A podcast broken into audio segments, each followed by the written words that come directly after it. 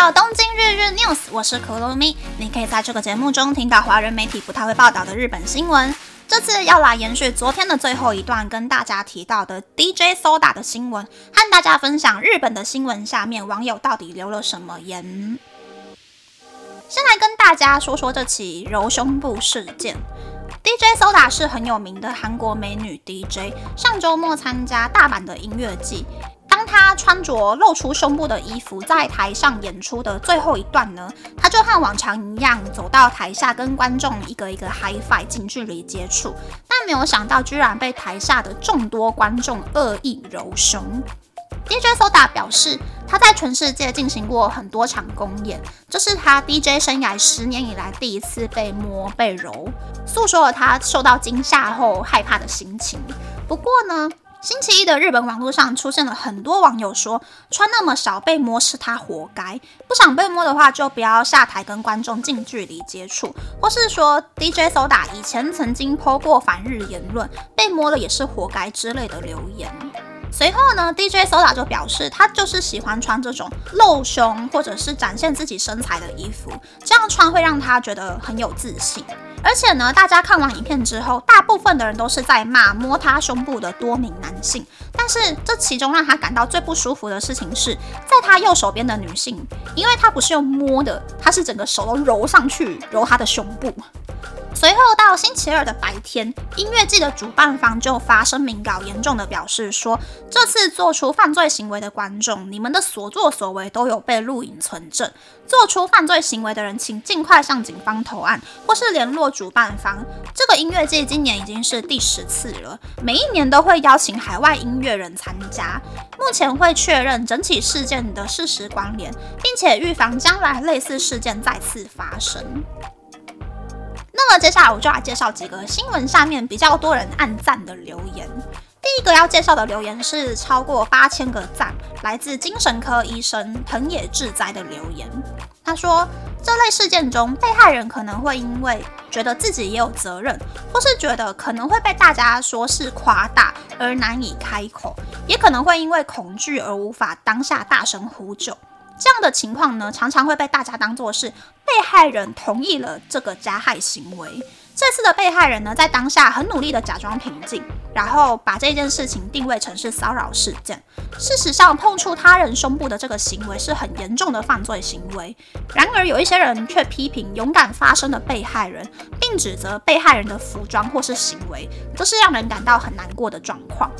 主办方采取坚定的态度，可以让更多的人了解说加害者是错误的这个基本事实。这个声明在未来也可以起到抑制作用。未来如果类似的情况再次发生，人们会知道会有不好的结果。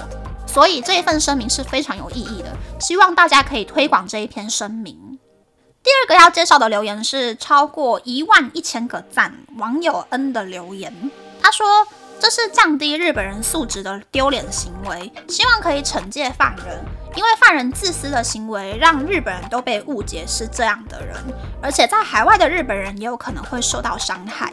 然而，将来活动的主办方应该要更慎重的规划活动。在日本，除了握手会之类的活动，通常表演者和观众是不可以进行接触的，尤其是对于穿着比较暴露的女性表演者，主办方更要做好事前准备。第三个要介绍的是超过一万个赞网友 Z 的留言，主办方采取了民事和刑事诉讼的态度，让他感到安心。这种行为绝对不可以被认可。我希望可以透过影片辨别出犯人，让犯人受到法律制裁，并且给 DJ Soda 精神上的支持。还有一些人认为 DJ Soda 不应该穿着暴露的衣服，将过错归咎在他身上。这些言论对 DJ Soda 会造成二次伤害，希望主办方可以对二次伤害的部分发表声明。第四个要介绍的是快要有六千个赞的网友 A 的留言，他说这是让人感到羞耻的错误行为，也可能会出现更多模仿犯。希望主办方可以果敢的强力应对这件事情。虽然出现痴汉行为很不好，但还好这些人手上当时没有拿着利器。希望工作人员可以预防表演者被伤害的行为发生。当表演者要接近台下观众的时候，希望可以确保彼此的安全。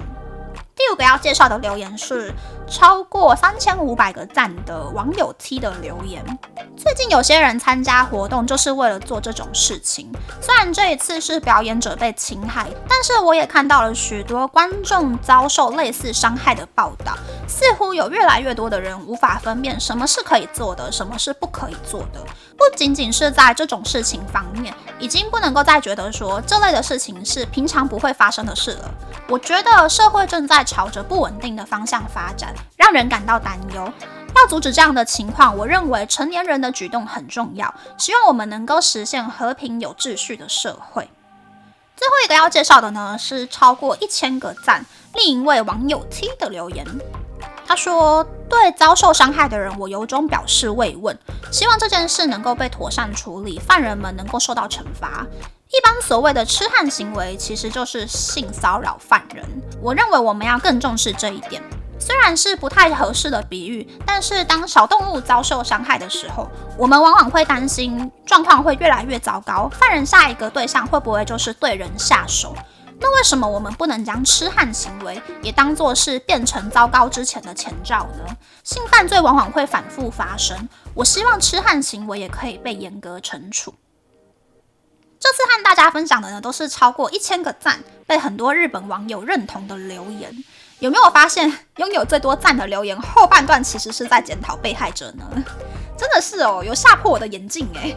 日本人平常说话模棱两可就算了，对于法律道德也是还蛮模棱两可的。总之呢，这个留言就跟推特上，我觉得大概六成左右吧，好像是站在 DJ Soda 这一方的留言一样。就是如果我是被害者，看到这种拐弯抹角，最后还是检讨被害人的言论呢，我会觉得比站在大日本帝国主义，反正你就是活该被摸啦的言论看得更让人感到心寒，也让我觉得日本这个环境还蛮不友善的。我妈看了这个新闻的报道呢，她就说：“哇，日本人对于性犯罪的态度其实跟印度差不多嘛。”这样想想好像还是蛮有道理的吼。不知道日本还要再牺牲几个杰尼斯小男生，还有 DJ Soda 才可以学会真正的性别教育呢？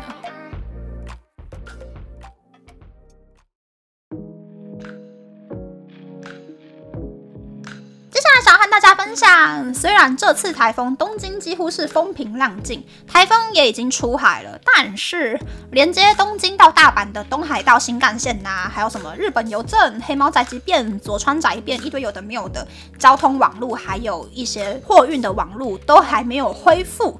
十六号呢，已经是整间公司一起放暑假的那种公司，他们的最后一天放假日了。但是东海道新干线呢，在我写稿的当下。也就是十六号的日本时间晚上十点，还有那种 delay 四个小时、五个小时的情报。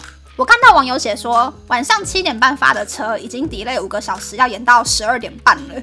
先不说要坐三个小时才可以回到家，最怕的就是这个电车还会无限 delay 哦，搞不好今年的暑假可以多放一天哦。